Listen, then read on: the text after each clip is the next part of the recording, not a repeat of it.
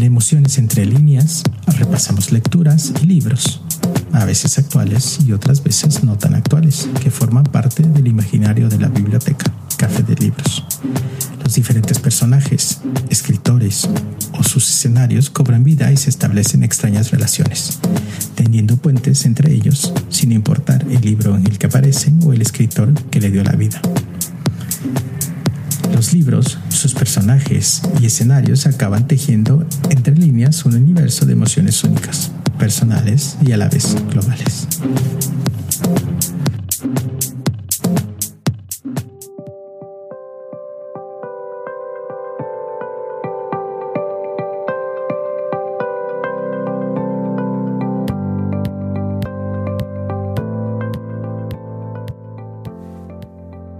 Hoy en Emociones entre líneas, narrativa urbana inspiradora de lecturas.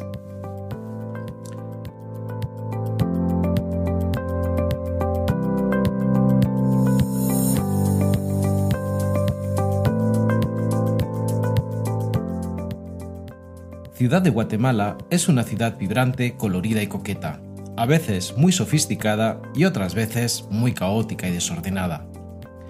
Es una ciudad que no deja indiferente a nadie si tiene la oportunidad de conocerla. Y especialmente desde la biblioteca Café de Libros la percibimos como una ciudad muy literaria, con escenarios y personajes que por su realidad pueden ser los protagonistas de una novela negra, una comedia satírica o un verdadero drama social por las inequidades que se ven diariamente.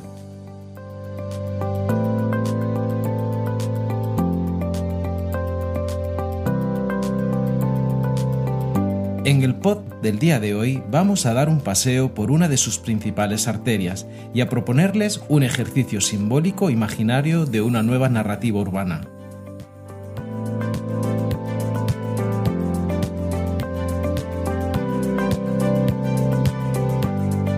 Este recorrido será una mirada alternativa con otras protagonistas y personajes que, avisamos de antemano, tal vez puedan herir la sensibilidad del orgullo guatemalteco por las propuestas atrevidas que vamos a hacer. Como siempre, desde las lecturas que forman parte del imaginario de la biblioteca, Café de Libros.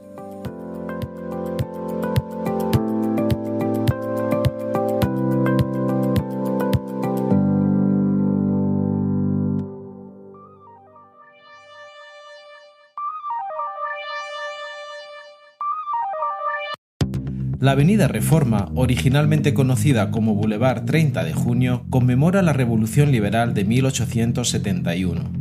Su construcción se inició en 1892 y se inauguró en 1895 durante el mandato del presidente José María Reina Barrios. Dicho presidente, inspirándose en la Avenida de los Campos Elíseos en París, encargó varias esculturas y fuentes de artistas extranjeros.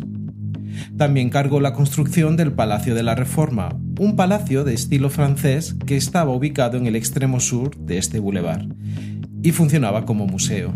Sin embargo, este fue destruido al igual que muchos edificios en los terremotos de 1917 y 1918. El arriate central de la Avenida Reforma está jardinizado en pacífica coexistencia con edificios contemporáneos, casinos, centros comerciales, hoteles, embajadas, palacios de antiguo abolengo, monumentos y estatuas de personajes históricos. Entre estas últimas destacan las estatuas de Miguel García Granados y Justo Rufino Barrios, políticos, militares y presidentes de Guatemala, así como las esculturas de Miguel Hidalgo y Costilla, prócer de la independencia de México, Benito Juárez, presidente mexicano, José Joaquín Palma y Rafael Álvarez Ovalle, creadores del himno nacional de Guatemala, y Miguel Ángel Asturias, ganador del Premio Nobel en Literatura en 1967. Otros monumentos que destacan son el de Lorenzo Montúfar, el monumento a la madre, y varias composiciones de animales como leones, toros y jabalíes. Nos llama poderosamente la atención el rancio aroma castrense que rezuma dicha arteria esencial en la vida de la ciudad de Guatemala, así como la escasa presencia femenina que se reduce a un pequeño busto de Dolores Bedoya de Molina y el monumento a la madre. Por ello, en este episodio nos gustaría imaginar otra narrativa urbana, inspirada en esta ausencia femenina y para equilibrar los altos niveles de testosterona, abolengo y virilidad castrense que transpira el actual trazado y ornato de la Avenida Reforma de la ciudad de Guatemala. En la biblioteca Café de Libros les invitamos a este recorrido literario alternativo y desde un punto de vista diferente.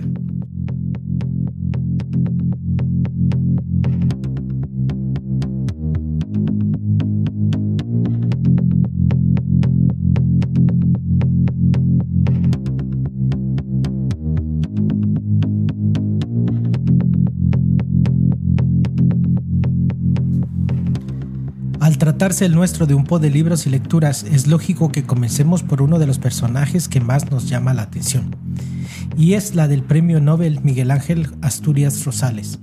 Fue un escritor, periodista y diplomático guatemalteco que contribuyó al desarrollo de la literatura latinoamericana y al mismo tiempo llamó la atención sobre la importancia de las culturas indígenas, especialmente las de su país natal, Guatemala. Tras décadas de exilio y marginación, Asturias finalmente obtuvo amplio reconocimiento, convirtiéndose en 1967 en el segundo autor latinoamericano en recibir el Premio Nobel de Literatura. Vale la pena mencionar que Gabriela Mistral lo recibió en 1945.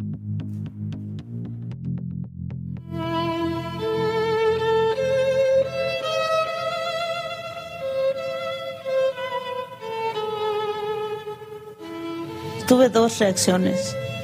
Uno fue que hubiera querido ver a papá, mamá, los hermanos, acompañándome en ese día y sentía mucha nostalgia por ellos. Para tener premio Nobel no era necesario que mis padres estuvieran muertos y muchos otros, pero al mismo tiempo era un mensaje muy grande para el siglo que vivimos. En fin, yo pienso que eh, los primeros sentimientos siempre se relacionan a la vida y lo que uno haya corrido en estos largos años de, de existencia.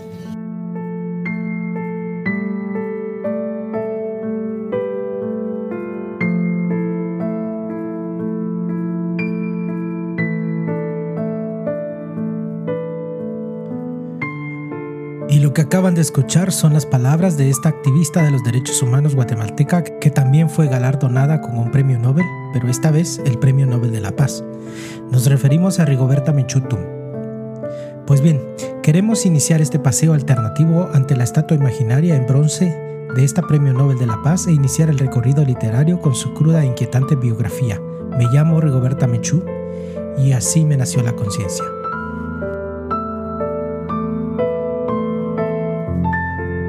Me llamo Rigoberta Menchutum y así me nació la conciencia es un libro escrito por Elizabeth Burgos que relata la vida de la maya quiché Rigoberta Menchutum.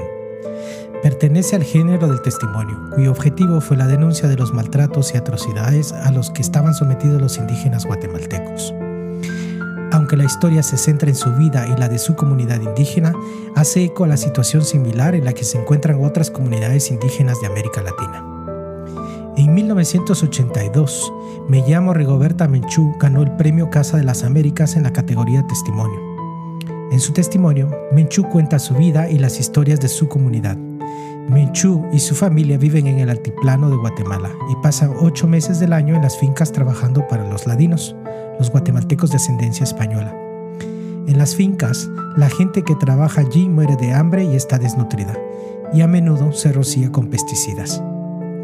Menchú cuenta las ceremonias y tradiciones de su comunidad que celebran el mundo natural. Pero la gente indígena lucha para sobrevivir en las miserables condiciones a merced de los ricos terratenientes. Este libro es producto de una realidad caracterizada por la represión, pobreza, explotación, marginalización, crimen y lucha de la población maya en Guatemala.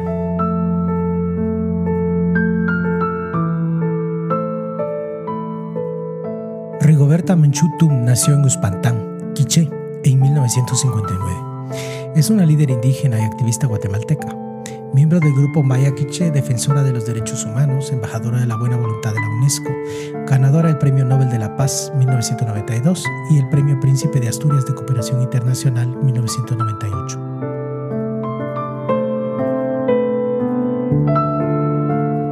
Rigoberta es un referente en la lucha de los derechos humanos en la región centroamericana y es una voz de denuncia de los diferentes episodios de violencia y sicariato que vive Centroamérica.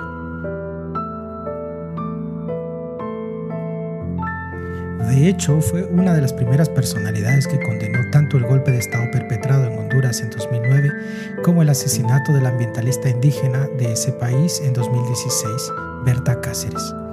Esta activista organizó al pueblo lenca en su lucha contra la presa de Aguasarca, logrando que el constructor más grande a nivel mundial retirara su participación en el proyecto hidroeléctrico que afectaría el modo de vida productivo de miles de personas. Y es en Honduras donde encontramos la siguiente pista que nos llevará hacia una escritora que, por su legado y sus esfuerzos en hacer visible el valor de la pintura y los pintores en la formación de la identidad nacional y la evolución del papel de la mujer en la sociedad hondureña, merece sobradamente un homenaje en bronce en la Avenida La Reforma de la ciudad de Guatemala. En 1993, la activista hondureña asesinada fundó el Consejo de Pueblos Indígenas de Honduras, COPIN, como plataforma organizacional para luchar por los derechos territoriales de la comunidad indígena lenca. Y paralelamente, en ese mismo año, 1993, una ilustre escritora hondureña escribió la obra Mujer, Familia y Sociedad, una aproximación histórica es un ensayo esencial en el que analiza el rol de las mujeres de la cambiante sociedad hondureña que, abruptamente, abandona los valores que tradicionalmente le han sido asignados sin ofrecer ninguna oportunidad de cambio.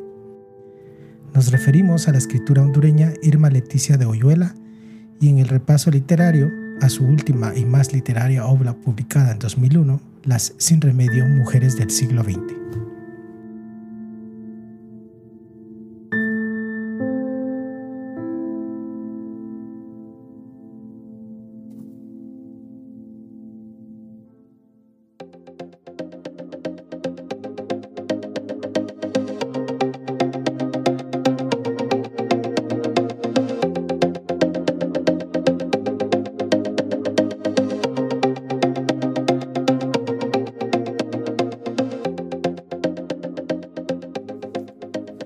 A través de 20 historias de amor y desencanto transcurridas a lo largo del siglo XX, Leticia de Oyuela muestra una vez más que el amor sigue siendo el valor humano más trascendente, por la virtud de su propia irracionalidad. Pero no solo eso, también demuestra que la historia de las mentalidades de una sociedad solo se puede construir sobre los andamios de la cotidianidad, esa que es terreno privilegiado de las mujeres, a fuerza de hacerse cargo del sostén económico de sus familias y de la logística de los movimientos populares. La Sin Remedio Mujeres del siglo XX brinda una nueva lectura de ese siglo pasado que aún nos marca con sus contradicciones y visiones, sus fuegos fatuos y sinsabores. En medio del torbellino, las mujeres de estas tierras han sabido jugarse a la suerte apostando sin remedio y pese a todo al amor.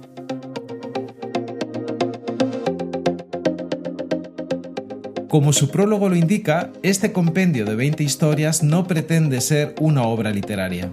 Sin embargo, se pueden sentir como reales las experiencias de las 20 mujeres que son expuestas en este libro. El lenguaje coloquial expresado en el diálogo de los personajes, así como las descripciones vívidas y exquisitas de las tierras hondureñas, hacen sentir al lector ese ambiente tan característico que predominaba en los pueblos y barrios de antaño. De hecho, esta escritora entreteje la realidad histórica que vive el país con historias inventadas que al ser tan cercanas se convierten en parte de un imaginario real. Entre las descripciones femeninas de la autora analiza las condiciones en que se desenvuelven las mujeres hondureñas de principio del siglo XX. Señala que la violencia de esos años entre guerras civiles y zozobras afectó profundamente a la mujer, sujeto específico de la violencia. La casa se convirtió en el cautiverio de las mujeres tanto en el hogar como fuera de este. Búsqueda de refugio en otras casas y junto a otras mujeres violencia interna por aquel autoritarismo, cuyo contenido patriarcal se manifestaba en la permanente reiteración de sí misma, convirtiéndose en la repetición de todos los tiempos de todas las mujeres. Irma Leticia Silva de Oyuela nació en 1935 y falleció en 2008 en Tegucigalpa, Honduras. Fue una ensayista, historiadora, investigadora hondureña. Su labor se orientó principalmente a la promoción de la cultura, de las artes plásticas hondureñas y al estudio sociológico de la mujer en su país. Esta escritora brinda una visión de totalidad en la que la mujer, con su capacidad organizativa y especial sentido de solidaridad, sigue siendo la piedra fundamental para construir nuevas formas de diálogo y convivencia, más allá del verticalismo patriarcal y por tanto más humanas y efectivas. En el capítulo La logística de la obra mencionada nos relata la historia de Barbarita y de cómo se involucró en el despertar de la conciencia laboral en las fincas bananeras de Honduras. Organizó una escuela para adultos con la ayuda de su novio, Guillermo Madrid, un centro de concientización de los campeños que trabajaban en la finca. Así se plantó la simiente para la organización de una huelga y posterior conflicto social causado por la explotación laboral que sufrían los campeños por los dueños de la compañía bananera. Si bien es cierto que el relato enfatiza la relación de amor entre Barbarita y Guillermo, el telón de fondo describe los acontecimientos de la huelga de 1954 y que provocó la legalización del sindicalismo en las compañías bananeras en Honduras, producto de la situación insostenible de opresión y explotación laboral. Aunque Barbarita no es tal vez la imagen convencional de la mujer aguerrida, combativa y de lucha de clases, sí estamos seguros de que personifica la propia descripción que hace la autora sobre la mujer hondureña y en sus palabras, las mujeres hondureñas hemos manejado un tiempo interior, a través del verbo esperar, de donde proviene la palabra esperanza. Y es de la mano de Barbarita que encontramos la pista para nuestra siguiente lectura. En este paseo imaginario por la avenida Reforma de Guatemala y rodeada de árboles, nos encantaría encontrar una imagen en bronce representación de aquellas mujeres que fueron, son y serán un símbolo de la lucha por la desigualdad y la ausencia del respeto en sus derechos básicos como ciudadanas. Retomar las historias de las mujeres sindicalistas no es solo hacer justicia a ellas, es mucho más. Es hacer justicia a la historia del sindicalismo y colaborar en futuros más justos. Y esta figura la encontramos en Doña Eulalia Blandió su cuchillo cebollero y otras historias que pasaron en algunas fábricas, de Paco Ignacio Taibo II. Nuestra próxima parada en este recorrido literario imaginario en la Avenida Reforma de Guatemala.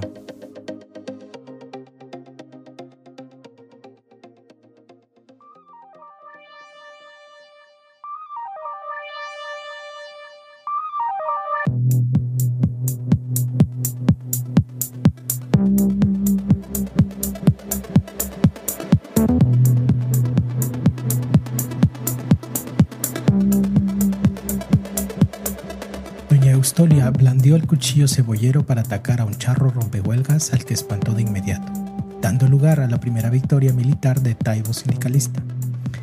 Esta y otras historias conforman lo que supuso la llegada de una parte de la generación del 68 al mundo fabril de la Ciudad de México para tomar parte de la reorganización del sindicalismo obrero. Narrados con un humor ácido, estos cuentos reconstruyen una lucha y una nostalgia que algunos han querido ocultar. En un país donde el sindicalismo terminó por convertirse en una extensión del sistema de la dictadura perfecta, un laboratorio de corrupción y una oportunidad para que líderes políticos pudieran medrar a costillas de las cuotas de otros, conviene recordar algunos experimentos de movilización política de los trabajadores mexicanos. Varios cuentos y dos reportajes, Taibo II recoge en este libro historias de las espartanas luchas obreras de los 60. Cuando los auténticos líderes no eran licenciados en traje y corbata, sino viejitas voluntariosas capaces de ahuyentar a policías a grito limpio, trabajadores dispuestos a la inmolación a cambio de unos pesos extra de salario, misteriosos conspiradores responsables de las pintas subversivas y familias enteras decididas a impedir que patrones o esquiroles pasaran por encima de sus derechos.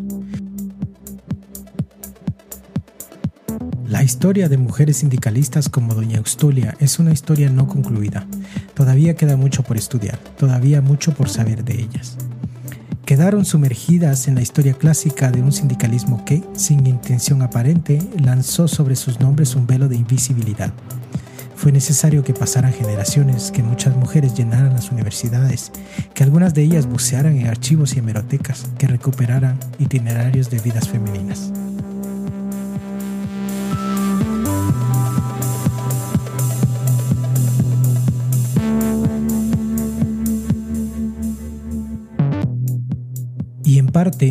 Ese es uno de los mayores valores de este libro al ponerle el rostro de Doña Eustolia al papel de la mujer en la resolución de conflictos sociales. Paco Ignacio Taibo II nació en 1949 en España. Diez años más tarde, su familia emigró a México. Prófugo de tres escuelas superiores, participante del movimiento estudiantil del 68, historiador y escritor fundador del género neopoliciaco en América Latina, autor de novelas, libros de cuentos, libros de historias, varias antologías, libros de reportaje y crónica, publicados en 21 países.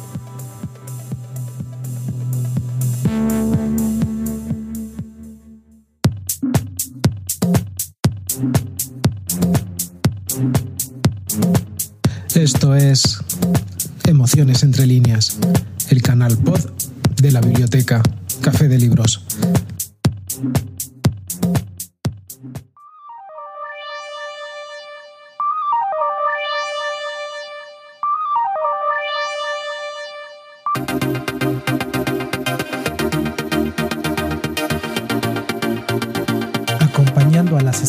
Estatuas ecuestres de personajes ilustres de la Avenida La Reforma se encuentran imponentes edificios que reflejan de forma poderosa los rayos del sol desde sus grandes ventanales vidriados. Curiosamente, estos imponentes edificios forman parte del ecosistema bancario y rivalizan con la simbólica presencia de los militarizados líderes de antaño. No dejan de ser el actual reflejo de aquellos que miran desde arriba por encima del hombro al resto de la población. Contrasta la presencia en esta amplia calle el edificio de una iniciativa comercial y gastronómica llamada Miliona este comercial, actualmente cerrado, contaba con 20 locales gastronómicos de comida internacional y nacional y se combinaba con mil y una actividades de agendas culturales, intercambios, conciertos, conferencias y exposiciones en un ambiente relajado con toques y varitas. En su momento de inauguración se comentaba que su duración iba a ser mil y una noches, de ahí su nombre, y que tras estas el edificio sería demolido para construir, nos imaginamos, algún otro edificio imponente de ventanales impolutos. Pues bien, en honor a la propia simbología de las mil y una noches, consideramos que es una excusa perfecta para detenernos en este recorrido literario imaginario para proponer la imagen de la inteligente Sherezade como protagonista de la próxima parada, protagonista de las mil y una noches.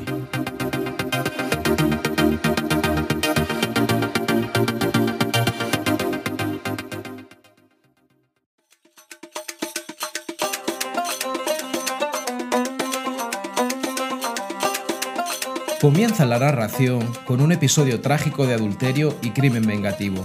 La mujer del rey Shahryar le es infiel.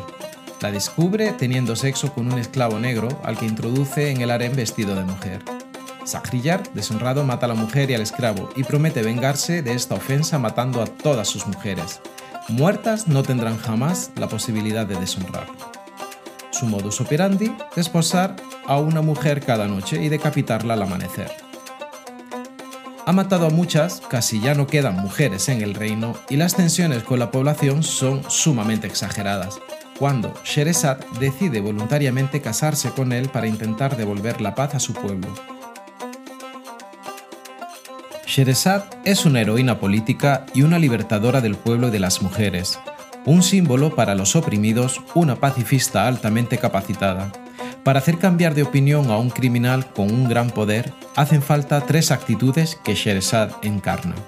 Ser poseedora de una gran cultura, en las mil y una noche no se describe físicamente a Sheresad en ningún momento, pero sí hay pasajes completos que hablan sobre su gran conocimiento enciclopédico y sus lecturas. Posiblemente puede ser la figura de una bibliotecaria, sin lugar a dudas. El segundo aspecto, una gran dosis de psicología y de empatía. Los primeros seis meses el rey Shariyar ni siquiera me dirige la palabra. Ella tiene que generar sus estrategias solo leyendo sus gestos para seguir manteniendo su atención. Y el tercer elemento, saber controlar el miedo. al menos lo suficiente como para poder seguir pensando con claridad y que el agresor siga pensando que ella sabe lo que hace. De otro lado nos encontramos al rey, al rey Sharishar. Este encarna el poder absoluto y despótico, la incapacidad para la empatía del poder con el pueblo llano. Encarna la violencia por la violencia para ocultar sus propias frustraciones. La historia de Sheresat es la historia de una mujer indefensa que utiliza su superioridad intelectual para desafiar la barbarie de un hombre poderoso, modificando el equilibrio de las fuerzas poco a poco, no por el afán de ganar una lucha cuerpo a cuerpo, sino para rehabilitar la justicia social para todo un reino.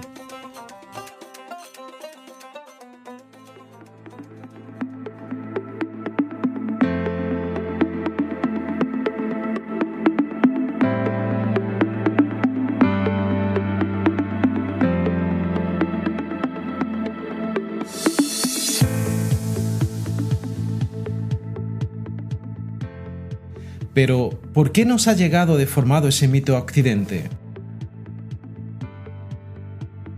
En 1704 se transcribe por primera vez Las Mil y una Noches al francés por un diplomático.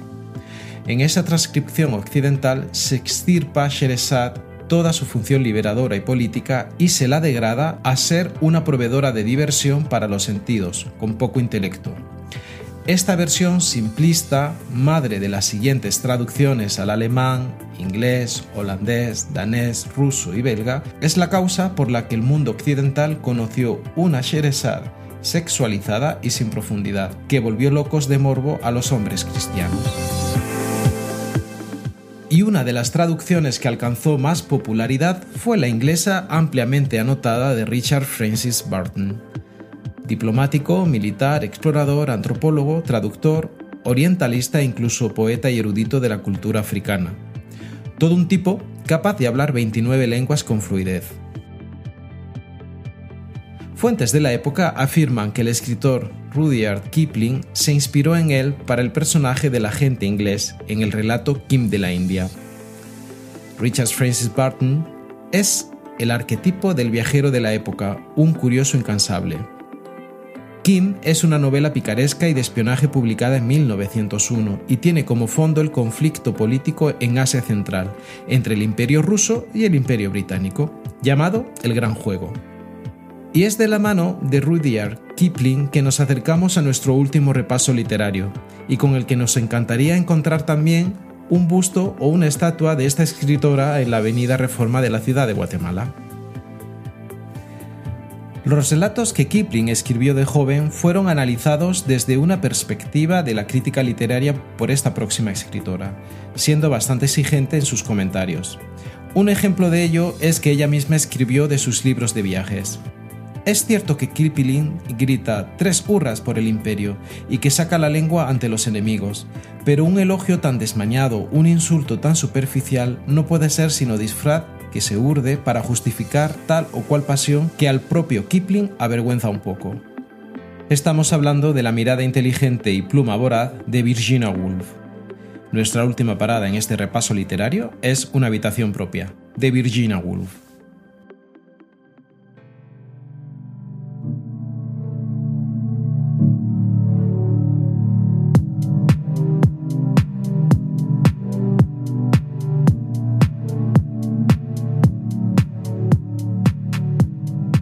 1928 a Virginia Woolf le propusieron dar una serie de charlas sobre el tema de la mujer y la novela.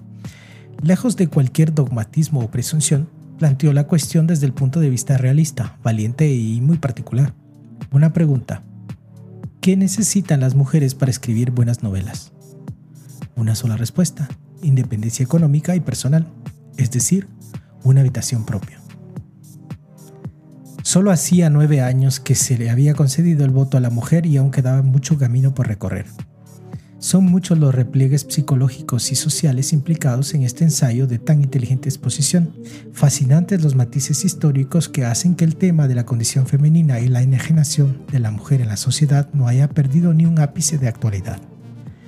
Partiendo de un tratamiento directo y empleando un lenguaje afilado, irónico e incisivo, Virginia Woolf narra una parábola cautivadora para ilustrar sus opiniones. un relato de lectura apasionante, la contribución de una exquisita narradora al siempre polémico asunto del feminismo desde una perspectiva inevitablemente literaria.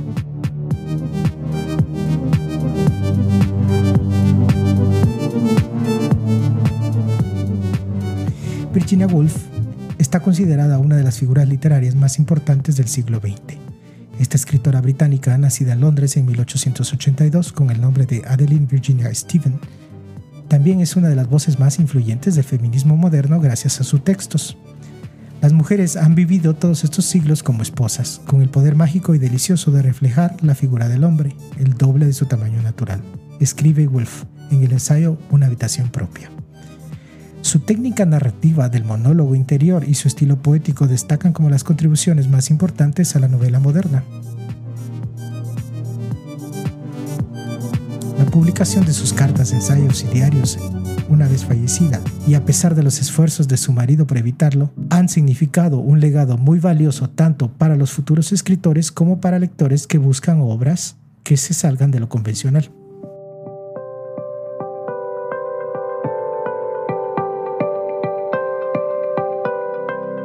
Queremos terminar este pod invitándoles a descubrir otras narraciones en las que sus protagonistas o escritoras podrían definir un nuevo horizonte en la gran avenida Reforma de la ciudad de Guatemala o de cualquier otra calle de esta ciudad.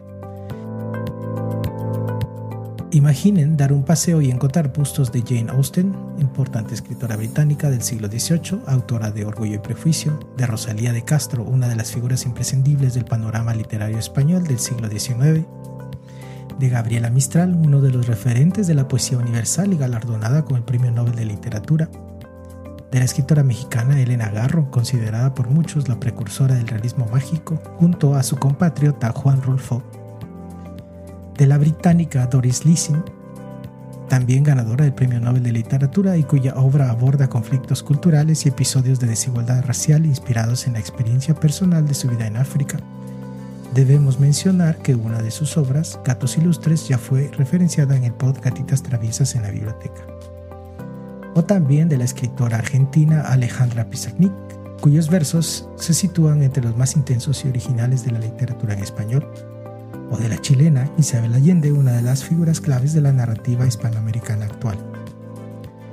También sería maravilloso encontrar algún homenaje de forma de hierro fundido de las escritoras guatemaltecas como Angelina Cuña, Romelia Alarcón Folgar, Teresa Bolaños de Sarco, Margarita Carrera, Samara de Córdoba, Carolina Escobar Sarti, Emma Flacker, Alaide Fopa, María Josefa García Granados, Natalia Gorris, Elisa Hall de Asturias, Alcina Loptich Tomet, Juana de Maldonado, Jessica Masaya, María del Rosario Molina, Carmen Matute, Luz Méndez de la Vega, Luisa Moreno, Denis Fe Funchal, Dina Posada, Delia Quiñones, Ana María Rodas, Circe Rodríguez, Isabel de Los Ángeles Ruano, Consuelo de Sánchez Latour, Sonia Eugenia Zum López, Mirna Eligia Torres Rivas, Vania Vargas, Carol Sardeto, entre otras muchas.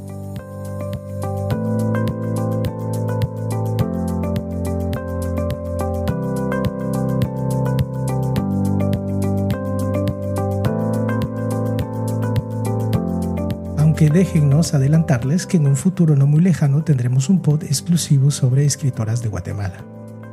Definitivamente hay muchas opciones y alternativas con las que tejer una narrativa urbana de la ciudad de Guatemala.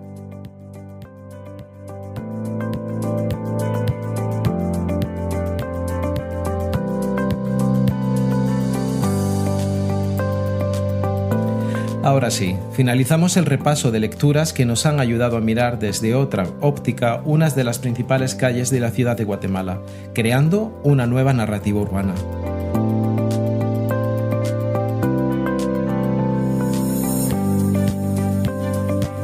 Por cierto, muchas gracias a aquellas personas que nos escuchan en Guatemala, en Estados Unidos, concretamente en Dallas, Texas y Ashburn en Virginia, y desde Andalucía en España.